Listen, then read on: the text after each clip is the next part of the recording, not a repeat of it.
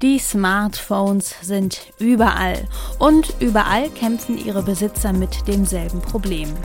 Im entscheidenden Augenblick, meist weit weg von jeder Steckdose, lässt sie der Akku im Stich. Das Problem ist bekannt und allenthalben suchen Wissenschaftler fieberhaft nach Lösungen. Beispielsweise indem man den allgegenwärtigen Elektrosmog zum Aufladen nutzt. Der vielversprechendste Ansatz aber sind Fluorid-Ionenspeicher. Ein ganz neuer Batterietyp, der so leistungsfähig ist, dass einmal pro Woche Handyladen in Zukunft reichen könnte. Wer kennt das nicht? Wir kommen nach Hause und das Erste, was wir tun, ist zum Ladegerät für unser Smartphone greifen. Mal wieder ist der Akku leer. Die Akkus in mobilen Geräten wie Smartphones, Notebooks oder Tablets halten einfach nicht lange genug. Herr Fichtner, könnte die neue Akkuform, die Fluorid-Ionen-Batterie, uns das tägliche Laden dieser Geräte ersparen? Wenn wir es schaffen, das Potenzial, was in den Materialien dieser Fluorid-Ionen-Batterie steckt, tatsächlich dann irgendwann mal in verkaufbares Produkt umzusetzen, dann könnte ich mir vorstellen, dass wir nur noch einmal pro Woche laden müssen. Wie hoch ist die Energiedichte dieser Batterie im Vergleich zu herkömmlichen Batterien? Im Augenblick haben wir Testsysteme, die etwas besser sind als die herkömmlichen Batterien. Aber von dem Potenzial, was in der Batterie steckt, können wir etwa erwarten, dass wir Faktor drei bis vier höhere Energiedichten bekommen. Beschreiben Sie doch bitte kurz das Prinzip der Funktion dieser Batterie. Ich fange mal mit der Lithium-Ionen-Batterie an. Da ist es so, dass man im Prinzip zwei Seiten hat der Batterie. Das ist der Pluspol und der Minuspol. Und zwischen den Seiten kann das Lithium hin und her wandern. Und je nachdem, wo das Lithium dann sitzt, ist die Batterie entweder geladen oder entladen. Und bei der Fluoridionen-Batterie ist es so, dass wir kein Lithium mehr drin haben. Das kann drin sein, muss aber nicht. Was aber hin und her wandert, das ist das Fluoridion, F-.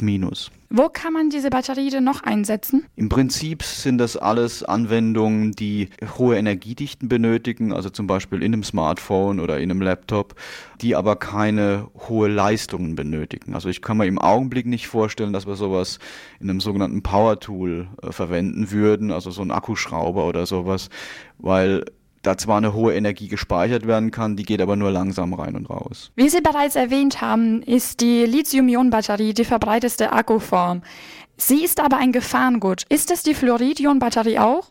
Die Fluorid-Ionen-Batterie ist grundsätzlich anders aufgebaut. Die Gefahr bei der Lithium-Ionen-Batterie liegt vor allem darin, dass brennbare Flüssigkeiten mit enthalten sind und dass es intern zu Kurzschlüssen kommen kann. Bei der Fluorid-Ionen-Batterie, wie wir sie im Augenblick entwickeln, sind keine Flüssigkeiten überhaupt enthalten, sodass da auch nichts brennen kann. Die könnte man sozusagen ins Feuer werfen, da würde nichts passieren.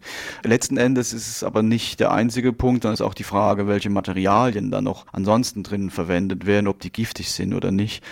Und da hat man glücklicherweise eine sehr breite Palette an möglichen Materialien, die man auswählen kann. Ein weiteres Problem wäre noch, dass die Batterie bereits nach einigen Ladezyklen eine Speicherkapazität verliert.